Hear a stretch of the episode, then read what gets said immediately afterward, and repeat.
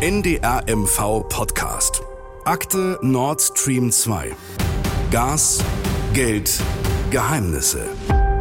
Hallo zu Folge 4. Klimaschützen mit Erdgas. Mecklenburg-Vorpommern gründet eine Klimaschutzstiftung, die helfen soll, Nord Stream 2 fertigzustellen. Es ist eine Stiftung, in die 20 Millionen Euro von Nord Stream 2 fließen, an deren Satzung die Nord Stream 2 AG mitgeschrieben hat und die ein großes Geheimnis um ihren Anteil am Pipelinebau macht. Moment mal. Klimastiftung oder Stiftung für den Weiterbau von Nord Stream 2? Was denn jetzt? Genau das ist die Frage. Auf dem Papier handelt es sich um eine Stiftung für Klima- und Umweltschutz, die aber auch einen sogenannten wirtschaftlichen Geschäftsbetrieb gründen kann, der sich dann an der Fertigstellung der Pipeline Nord Stream 2 beteiligt. Dieses Konstrukt sorgt mittlerweile dafür, dass der Verdacht von Korruption, Lügen und Vorteilsnahme geäußert wird. Und bei der Staatsanwaltschaft Schwerin sind auch schon Anzeigen eingegangen. Es ist ein wirklicher Krimi, in dem es auch um den Versuch geht, Journalisten bei vertraulichen Gesprächen abzuhören. Und über all dem steht die Frage, warum eigentlich haben Ministerpräsidentin Manuela Schwesig, ihre Regierung und ihre Genossen sich so für Nord Stream 2 ins Zeug gelegt? Klimaschützen heißt unser Land sichern. Wir denken auch, dass es definitiv eine Mogelpackung ist. Deswegen bin ich der Meinung, dass man vielleicht doch mal mit staatsanwaltschaftlichen Mitteln hier vorgehen sollte. Aus meiner Sicht haben die definitiv da gelogen. Definitiv. Wir sind Anna-Lu Beckmann und Michael Klingemann und wir hören jetzt Manuela Schwesig, die Ministerpräsidentin von Mecklenburg-Vorpommern, mit Äußerungen aus dem Jahr 2021. Klimaschützen heißt unser Land sichern. Und deshalb wollen wir diese Stiftung auf den Weg bringen. Und jetzt die Ministerpräsidentin, nachdem Russland den Krieg gegen die Ukraine begonnen hat und Schwesig wegen ihrer russlandfreundlichen Politik in Kritik geraten ist. Was damals richtig erschien, hat sich dennoch im Nachhinein als falsch erwiesen. Mit dem heutigen Wissen war das Festhalten an Nord Stream 2 und die Einrichtung der Klima- und Umweltschutzstiftung ein Fehler. Ein Fehler, den auch ich gemacht habe. Ein Fehler mit dem heutigen Wissen, das sagt die Ministerpräsidentin. Wir werden in den nächsten Minuten noch Experten und Verbände hören, die schon damals gewarnt haben und gesagt haben, das kann doch nicht wahr sein, was Mecklenburg-Vorpommern davor hat. Aber gucken wir uns jetzt nochmal die Ausgangslage im Jahr 2020 an. Die USA hatten die Sanktionen gegen Russland und Nord Stream 2 verhängt. Der Bau steht deswegen still. Das Ganze könnt ihr euch nochmal ausführlich in Folge 2 Weltpolitik in MV anhören. So, und bei zahlreichen Treffen zwischen der Landesregierung, Nord Stream 2 Vertretern und Gaslobbyisten wie Ex-Kanzler Schröder, da entsteht die Idee, die US-Sanktionen mit der Einrichtung einer Klimaschutzstiftung zu umgehen und es so den russischen Schiffen, die auf die Häfen in Mecklenburg-Vorpommern, auf Dienstleister und auf Infrastruktur angewiesen sind, zu ermöglichen, die Gaspipeline trotz Sanktionen fertig zu bauen. Kurzer Einwurf. Falls ihr euch jetzt fragt, wer hatte denn jetzt eigentlich die Idee zur Stiftung damals, müssen wir sagen, das wissen wir auch nicht. Also haben wir Minister Christian Pegel gefragt. Die Idee ist ja langsam entstanden und ich war ja in der Ideeentwicklung oder in der Ideenfindung beteiligt. Da ist am Ende in diesem äh, Ping-Pong von Argumenten immer nur mal kurz im Austausch haben wir eine Gelegenheit, da was zu tun, irgendwann diese Stiftung als Idee entstanden. Also es gibt nicht den einen, der gesagt hat, ich habe eine Idee. Es gibt äh, Gespräche, in denen man Ideen Ping-Pong gespielt hat und irgendwann war dann klar, eine Stiftung, also die, die Überlegung war eine umgekehrte. Gibt es überhaupt einen Schutzschirm, den man gestalten kann? Wenn man so etwas kann, wie müsste er aussehen? Und die Frage war dann, wie schafft man etwas, was so weit vom Land weg ist, was trotzdem so eine Aufgabe erfüllen kann? Und da waren sicherlich auch Fehlgedanken dabei und die Stiftung stand dann erst am Ende der Überlegung. Wir, der NDR in Mecklenburg-Vorpommern, hat damals im November 2020 als erster über die Pläne berichtet. Dann blieb es zunächst still, man hat nichts mehr davon gehört. Und Anfang Januar geht es dann plötzlich ganz schnell. Die Bundesregierung wird eingebunden. Kanzlerin Merkel und Wirtschaftsminister Altmaier werden von der Landesregierung informiert. Es gibt Hintergrundgespräche mit der Presse, die Kabinettssitzung in Schwerin, den Landtagsbeschluss und die Stiftungsgenehmigung. Und das alles in nur fünf Tagen. Fragen wir doch mal nach bei der Reporterin bei uns hier aus dem Haus, die von Anfang an quasi mit dabei war. Jette studiert. Du warst damals auf den entsprechenden Pressegesprächen. Wie lief das damals ab? Ja, das wirkte tatsächlich relativ hektisch. Äh, das erste Pressegespräch äh, zur dann noch zu gründenden Klimaschutzstiftung war an einem späten Nachmittag auch relativ kurzfristig einberufen. Ähm, und dann waren ja schon in den Folgetagen die wesentlichen Sitzungen, also sowohl des Kabinetts als auch des Landtags. Also das ging äh, tatsächlich so hoppla die hopp. Ähm, am ersten Pressegespräch gab es an diesem Abend eine Sperrfrist. Das heißt, Journalisten dürfen die Informationen nicht vor einem bestimmten Datum veröffentlichen. Und das war dann der nächste Tag. Ähm, aber die wesentlichen Botschaften, die die Landesregierung da aussenden wollte, also zum Beispiel die Argumentation, dass es sich beim Gas aus Russland um eine Brückentechnologie handelt. Also diese Botschaften standen von Anfang an fest und wurden dann eben in den Folgetagen immer nur wiederholt. Mhm. Wie war denn die Stimmung? Also wie wirkte das so alles auf dich? Du sagtest gerade eben schon hektisch. Du warst sowohl beim Pressehintergrundgespräch als auch bei der äh, Pressekonferenz am folgenden Tag. Wie, wie war da die Atmosphäre? Die Atmosphäre wirkte schon angespannt, weil aber auch relativ schnell klar war, dass die Journalisten ähm, dieses Konstrukt hinterfragen. Also dass ähm, man sich da schon relativ harte Fragen gefallen lassen musste, ähm, wie es eigentlich dazu kommen konnte, einen wirtschaftlichen Geschäftsbetrieb innerhalb einer Stiftung zu gründen. Also das gehörte so zu den ersten Fragen, die wir uns äh, in den Journalistenrunden auch gestellt haben. Kann das eigentlich überhaupt funktionieren? Kann es so einfach sein? Äh, internationale Sanktionen zum Umgehen durch einen einfachen Kniff. Ist das mit Stiftungsrecht vereinbar? Wir haben damals mit einem Stiftungsrechtsexperten gesprochen. Das war so eine Frage, die da immer wieder aufkam und die natürlich äh, sicherlich auch die handelnden Personen äh, nervös gemacht hat. Jette hat es angesprochen. Es gab Kritiker und Experten, die bezweifelt haben, dass mit dieser Klimaschutzstiftung und mit ihrem wirtschaftlichen Geschäftsbetrieb wirklich US-Sanktionen umgangen werden können. Sascha Lohmann war einer von ihnen. Er ist von der Stiftung Wissenschaft und Politik und hat sich dazu damals bei uns im NDR Nordmagazin geäußert. Also dieser Trick basiert ja auf der Annahme, dass von US-Seite aus nicht gegen öffentliche Einrichtungen vorgenommen wird. Das trägt in zweierlei Hinsicht nicht. Erstens ist diese Stiftung ja auch wirtschaftlich aktiv. Das heißt, hier könnte man argumentieren, es handelt sich in dem Sinne gar nicht um eine staatliche Entität, sondern um einen Wirtschaftsbetrieb.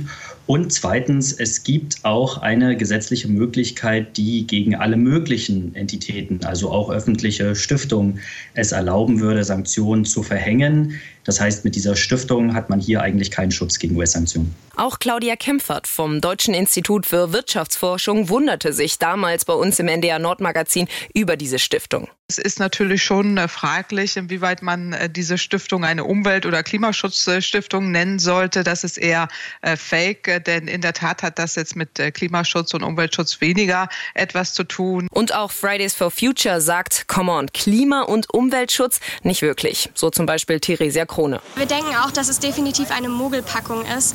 Ähm, aus unserer Perspektive könnte man die Stiftung vielleicht eher in Stiftung deutsch-russischer Zusammenarbeit umbenennen. Das wäre auf jeden Fall ein treffender, treffender Begriff als eine Klimaschutzstiftung. Im Landtag von Mecklenburg-Vorpommern gibt es allerdings kaum Kritiker. Wir hören jetzt Ausschnitte aus der Landtagsdebatte zur Gründung der Stiftung am 7. Januar 2021. Und das schon mal vorweggenommen, gegen die Einrichtung der Klima- und Umweltschutzstiftung mit wirtschaftlichem Geschäftsbetrieb hat keiner gestimmt. SPD, CDU und Linke stimmten zu. Die AfD hat sich zum Teil enthalten. Sie fand den Zweck Hilfe bei der Fertigstellung der Pipeline zwar gut, aber wollte nicht, dass die Landesregierung ihre Energiepolitik hin zu mehr Klimaschutz über eine Stiftung laufen lässt, das sei intransparent, so die AfD damals. Neu ist an dieser Stiftung, an diesem dritten Stiftung, dass sich auch das Land beteiligt. Und ich finde, sehr geehrte Damen und Herren, dass das durchaus gerechtfertigt ist. Denn sich alleine nur auf die, das Engagement letztendlich äh, von Unternehmen und von Verbänden zu verlassen, das reicht nicht aus. Wir als Land wollen uns auch stärker beteiligen und haben dann damit natürlich auch stärkere Mitspracherechte. Wollen wir doch mal ganz ehrlich sein. Völlig egal, ob Nord Stream 2, und ich rede jetzt von dem Unternehmen, nicht von der Pipeline, ob sie dieses Geld als Zustiftung geben würden oder nicht. Wir haben hier im Land eine klare politische Position, die immer geheißen hat, wir unterstützen dieses Unternehmen bei der Fertigstellung der Pipeline. Die hätten sich genauso gut hinstellen können und sagen können, wir behalten unser Geld. Wir hätten trotzdem gesagt, dass wir diese Pipeline weiterhin unterstützen, auch gegenüber Berlin und auch an den anderen Stellen, wo wir das machen können. Das muss man an dieser Stelle auch mal deutlich sagen. Für uns als CDU ist das Projekt Nord Stream deswegen von enormer Bedeutung. Wir sehen die sichere Versorgung mit Erdgas als Voraussetzung für die weiterhin gute wirtschaftliche Entwicklung unseres Landes. Nach den starken Signalen, die auch wir mit den Beschlüssen aus dem Landtag heraus gesendet haben, folgen mit der Stiftung nun auch Taten, die verdeutlichen, dass Mecklenburg-Vorpommern souverän eigene Entscheidungen treffen kann und wird. Und wenn das als Trick bezeichnet wird, so kann ich damit leben. Die Landesregierung hat sich für diese Stiftungslösung entschieden. Aus unserer Sicht äh, durchaus nachvollziehbar und notwendig. Eine andere, bessere Lösung haben wir auch nicht auf der Tasche. Deshalb finden wir das jetzt erstmal in Ordnung. Halten wir also fest, klare Zustimmung des Landtages in Mecklenburg-Vorpommern zu dieser umstrittenen Stiftung. Aber warum ist die Stiftung damals für einige und heute für ziemlich viele ein Skandal?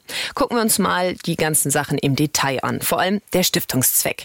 Die Landesregierung sagte damals und auch heute noch, die Schützenhilfe für Nord Stream 2 sei maximal ein Nebenzweck. Der Hauptzweck der Stiftung sei Klimaschutz. Für Hannes Damm, den energiepolitischen Sprecher der Grünen im Landtag, eine Behauptung, die sich vor allem beim Blick in die Satzung nicht wirklich aufrechterhalten lässt. Also die Präambel ist ja sozusagen so eine blumige Umschreibung sozusagen von dem ganzen Rechtstext, der danach vielleicht irgendwie kommt oder eine Einordnung. Und da kommt das Wort Klimaschutz nur im Zusammenhang mit der Gaswirtschaft vor und dieser Pipeline und wofür man überall also Gas braucht. Und die anderen beiden Zwecke, die laut Satzung sozusagen ja noch bestehen sollen, nämlich der Umweltschutz und der Naturschutz, die kommen mit keinem Wort vor in dieser Präambel. Damm kommt deswegen zu dem Ergebnis, dass Ministerpräsidentin Schwesig und der damalige Energieminister Pegel mit Blick auf den Hauptzweck der Stiftung nicht die Wahrheit gesagt haben. Aus meiner Sicht haben die definitiv da gelogen. Definitiv. Und Joachim Krause, der Direktor des Instituts für Sicherheitspolitik an der Universität Kiel, formuliert es so. Die Begründung damals war haarsträubend. Äh, in Wirklichkeit geht es dieser Stiftung nur darum, Sanktionen zu umgehen. Und ähm, das kann man natürlich machen, aber wenn man sich dafür bezahlen lässt von Gazprom äh, und sozusagen Gazprom auch die Möglichkeit gibt, den Betrieb der, der Stiftung weitgehend zu, zu steuern, dann ist das schon ein dickes Ding, muss ich sagen. Gegen Vorwürfe wie die von Hannes Damm oder Joachim Krause wehrt sich Stiftungsvorstand Sellering vehement. Klima- und Umweltschutz, muss man ganz klar sagen, das ist der eigentliche Stiftungszweck. Alles andere, wer irgendwas anderes erzählt, das sind Verschwörungstheorien, die einfach nicht stimmen. Wir nehmen euch jetzt mal mit zur Stiftung. In Schwerin war NDR-Reporter Christoph Kümmeritz unterwegs.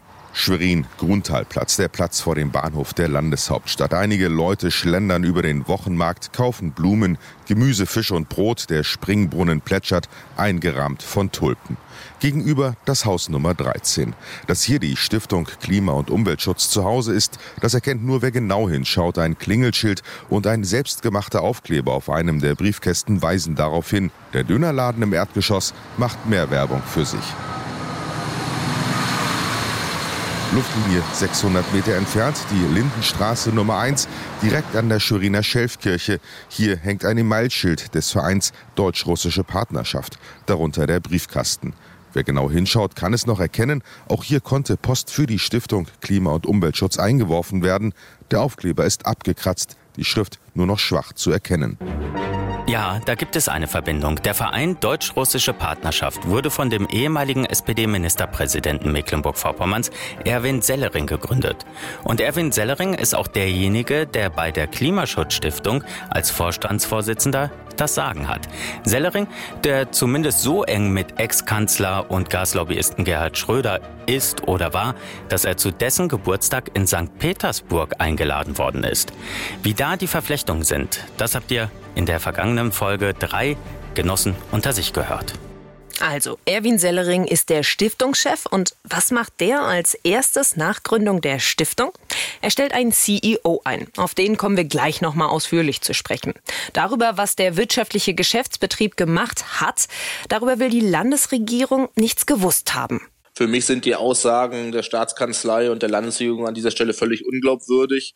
Ich fühle mich da auch getäuscht. Ich habe das auch im Landtag entsprechend auch gesagt, ähm, dass ich nicht glaube, dass die Landesregierung und die Staatskanzlei nach dem 7.1. nicht mehr informiert worden ist, sondern da tatsächlich nach wie vor noch einen Einblick hatte. Wie tief dieser Einblick war, das kann ich heute noch nicht abschließend bewerten, aber dass dort gar keine Informationen geflossen sind, ich glaube, das ist mittlerweile erwiesen, dass das tatsächlich die Unwahrheit ist. Das war Franz-Robert Lisko, Partei- und Fraktionschef der CDU in Mecklenburg-Vorpommern. Zum Zeitpunkt der Abstimmung damals saß er zwar schon im Landtag, war aber noch nicht in einer solch hohen Position innerhalb der Partei. Und er wirft der Landesregierung vor, nicht die Wahrheit zu sagen. Moment mal, die CDU hatte doch im Landtag für die Einrichtung der Stiftung gestimmt und gehörte der damaligen Landesregierung doch an. Die Einsetzung des, der Klimaschutzstiftung war rückblickend auf jeden Fall überstürzt. Uns haben damals nicht alle Informationen vorgelegen, die die SPD geführte Landesregierung hatte die ganze Genese, wie es zu dieser Stiftungsidee gekommen ist, ähm, wer auch an dieser Stiftung mitgeschrieben hat, das war uns alles nicht bekannt. Hm. Und das, obwohl der CDU-Mann Harry Glawe Wirtschaftsminister war und CDU-Justizministerin Kathi Hoffmeister die Stiftung genehmigt hat. Die Rolle der CDU gucken wir uns auch nochmal genau an. In Folge 7, Untersuchungsausschuss. Aber nochmal zurück zu der Frage, was hat die Stiftung, was hat der wirtschaftliche Geschäftsbetrieb eigentlich genau gemacht? Heute durch Investigativrecherchen, durch Klagen von Journalisten und durch kleine Anfragen von Abgeordneten und durch immer mal wieder ein paar kleine Brotkrumen, die der Stiftungsvorstand uns dann doch mal hinwirft, wissen wir, die Stiftung hat unter anderem ein Schiff gekauft, dieses umbauen lassen, eine Besatzung angeheuert und die Pipeline mit Steinen am Meeresboden befestigen lassen. Sie hat Anteile an einem Schiffmakler gekauft und hat im Rostocker Hafen Flächen anmieten lassen, um Material für den Pipelinebau zu lagern und Schiffe damit zu versorgen. Für René Domke von der FDP im Landtag ist es ziemlich erstaunlich, was die Stiftung alles getan hat. Es ist ja weit über, ähm, über das Ziel hinausgeschossen. Ursprünglich äh, wurde ja immer gesagt, es wird kein, aktiven, ähm, kein aktives Betreiben im Zusammenhang mit der Pipeline geben, sondern es wird im Grunde so sein, dass es nur eine Abschirmwirkung wie ein Warenmarkt geben soll, aus dem sich dann alle bedienen. Aber man braucht dafür kein Schiff. Und äh, das Schiff wurde aktiv, das wissen wir. Ähm, und da ist auch aktiv dann in das Baugeschehen eingegriffen worden. Erwin Sellering, der Stiftungsvorstand, bestreitet das. Ihm ist es immer ganz wichtig, dass die Stiftung nicht selbst gebaut hat. Seine Erklärung klang vor wenigen Tagen so. Die Aktivitäten in der Stiftung sind auf Projektmanagement, Projektkoordination und Vertragsmanagement fokussiert. Es gibt keine, keine direkte operative Leistungserbringung durch die Stiftung. Das heißt, erforderliche operative Arbeiten werden durch Dienstleistungsverträge mit Dritten abgedeckt. Laut Sellering waren es also immer Dienstleister, die beauftragt wurden zu bauen. Was das alles gekostet hat, darüber gibt die Stiftung trotz mehrfacher Nachfragen keine Auskunft. Klar ist aber, bezahlt wurde das von Nord Stream 2, aber nicht von den 20 Millionen Euro, die Nord Stream 2 für den Klimaschutz schon in die Stiftung gesteckt hat, sagt Sellering. Sondern das ist ein Unternehmen, ein wirtschaftlicher Geschäftsbetrieb, der sich durch seine Geschäftstätigkeit selbst trägt.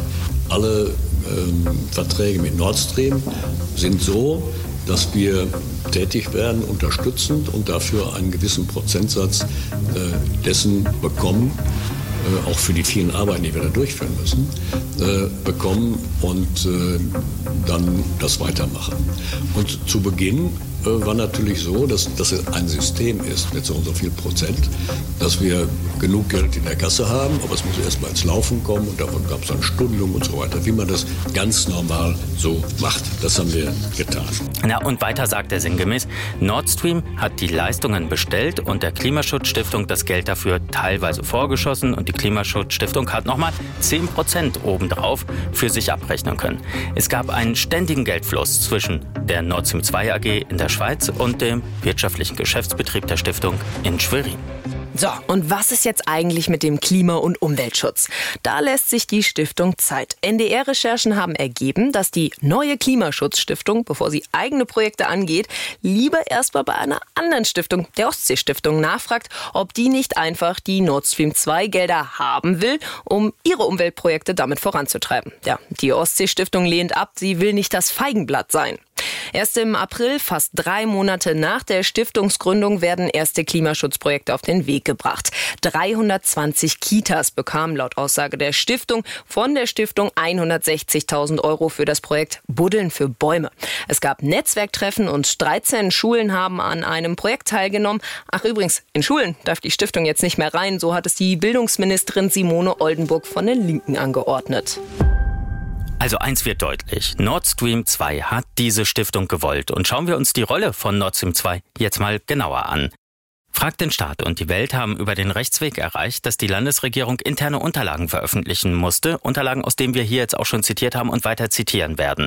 Und diese Unterlagen, die geben Aufschluss darüber, dass die Nord Stream 2 AG aktiv an der Idee der Stiftung, am Verfassen der Satzung und an, Zitat, der Sprachregelung mitgewirkt hat. Hier mal ein Beispiel. So schreibt der ehemalige Energieminister Christian Pegel im November 2020 an den damaligen Chef der Staatskanzlei, Heiko Geuer.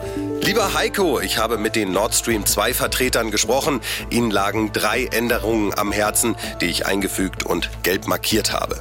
Zwei Tage vor der Landtagssitzung, auf der die Einrichtung der Stiftung beschlossen werden soll, also wirklich kurz vor knapp, stattet der Communications Manager von Nord Stream 2, Steffen Ebert, die Staatskanzlei und das Energieministerium Ministerium mit der Sprachregelung des Unternehmens aus. Also eigentlich ein vorgefertigtes Frage-Antwort-Spiel für mögliche, ja, lästige Presseanfragen. Wir haben unter Berücksichtigung der Projektentwicklung der letzten Wochen unser Statement sowie die Questions and Answers noch punktuell angepasst. Diese finden Sie in der Anlage zur Info. Ich würde mich sehr freuen, wenn Sie mir baldmöglichst auch Ihre Sprachregelungen zur Kenntnis geben könnten. Und die Fragen und die Antworten von Nord Stream 2, die haben es teilweise in sich. Hat sich Nord Stream 2 das Land so für seine Zwecke gekauft? Nein, die Nord Stream 2 AG hat sich ebenso wie die Nord Stream AG in verschiedene Initiativen für den Umweltschutz im gesamten Ostseeraum eingebracht. Dieses Engagement findet hier seine Fortsetzung. Wer hatte die Idee mit der Stiftung? Umwelt- und Klimaschutz war vom Beginn des Nord Stream 2 Projektes an Bestandteil des regelmäßigen Austausches mit der Landesregierung. Die Stiftung Klimaschutz MV ist nun das Ergebnis dieses Prozesses. Lobby Control sagt, dieser Einfluss von Nord Stream 2 geht schon über Lobbyismus hinaus. Für den damaligen Energieminister Christian Pegel war das aber ein völlig normales Vorgehen im Landesinteresse. Also an den Stellen, wo sie ihre Interessen vertreten, vertreten ihre Interessen, genau wie viele andere Unternehmen auch. Das ist übrigens etwas, was sie als Politik, als Verwaltung aushalten müssen, dass Beteiligte natürlich für ihr Interesse werben. Aber an den Stellen, wo ich sie einbinde, weil ich möchte, dass die Stiftung hinterher funktioniert, ist es sogar in meinem Interesse, wenn ich mit den Beteiligten im Gespräch bleibe und gucke, was ich machen muss, damit alle hinterher mit dieser Stiftung auch wirklich arbeiten können und das nicht ein theoretisches Konstrukt ist, was dann aber, wenn man es praktisch umsetzen will, gar nicht funktioniert. Also, ziehen wir jetzt mal Bilanz zur Rolle von Nord Stream 2. Die Tochtergesellschaft des russischen Staatskonzerns Gazprom hat die Idee einer Stiftung wenigstens mitentwickelt, wenn nicht sogar an die Landesregierung herangetragen. Sie hat die Satzung mitgeschrieben und durfte den CEO des wirtschaftlichen Geschäftsbetriebs bestimmen. Dessen Name war übrigens noch bis vor wenigen Tagen völlig unbekannt. Dann hat er sich auf einer Pressekonferenz mit dem Stiftungsvorstand Sellering selbst vorgestellt. Ja, also ich bin äh, Steffen Petersen. Ich bin der CEO vom wirtschaftlichen Geschäftsbetrieb. Bin von Haus aus mal Bauingenieur, aber seit knapp 15 Jahren in der Unternehmensberatung. Äh, habe im Zuge dieser Tätigkeit auch seit 2016 Projekte für Nord Stream 2 durchgeführt und bin dann ob meiner Kenntnisse zu dem Projekt und Erfahrungen äh, seit äh, 1. Februar letzten Jahres äh, als äh, CEO bei der Stiftung eingestellt worden. Petersen ist jetzt übrigens damit beauftragt worden, den wirtschaftlichen Geschäftsbetrieb der Stiftung, also alles rund um die Pipeline, abzuwickeln. Und er kümmert sich noch um offene Rechnungen, die die Stiftung selbst bezahlen muss oder auch noch bezahlt bekommen müsste, unter anderem von Nord Stream. Und jetzt nochmal zurück zur Rolle von Nord Stream bei der Entwicklung der Stiftung, denn da gab es ja noch was und das hat es in sich. Wir würden gern, dass morgen beim Pressehintergrundgespräch ein Mitarbeiter unserer Agentur aus Berlin teilnimmt, um Statements sowie Fragen und Antworten mitzuschneiden und zu protokollieren. Das war eine Bitte von Nord Stream 2 per E-Mail an Minister Pegel, vertrauliche Hintergrundgespräche mit Journalisten mitzuschneiden. Und dann kam Nord Stream 2 auch noch auf eine andere, vielleicht etwas weniger auffälligere Idee. Können Sie schon mitteilen, wann der Termin stattfinden und wie meine passive Teilnahme per Telefon realisiert wird? Mitschneiden und abhören. Wer jetzt denkt, äh, das sind doch Methoden, die an die Staatssicherheit erinnern, an die Stasi, den empfehlen wir Folge 3, Genossen unter sich. Da geht es unter anderem um den Nord Stream 2 Chef Matthias Warnig einem ehemaligen Stasi-Offizier. Die Landesregierung sagt übrigens, sie habe die Bitten telefonisch abgelehnt. Schriftliche Nachweise darüber gibt es in den veröffentlichten Unterlagen nicht. Und die besagten Hintergrundgespräche hat es laut Landesregierung auch nicht gegeben.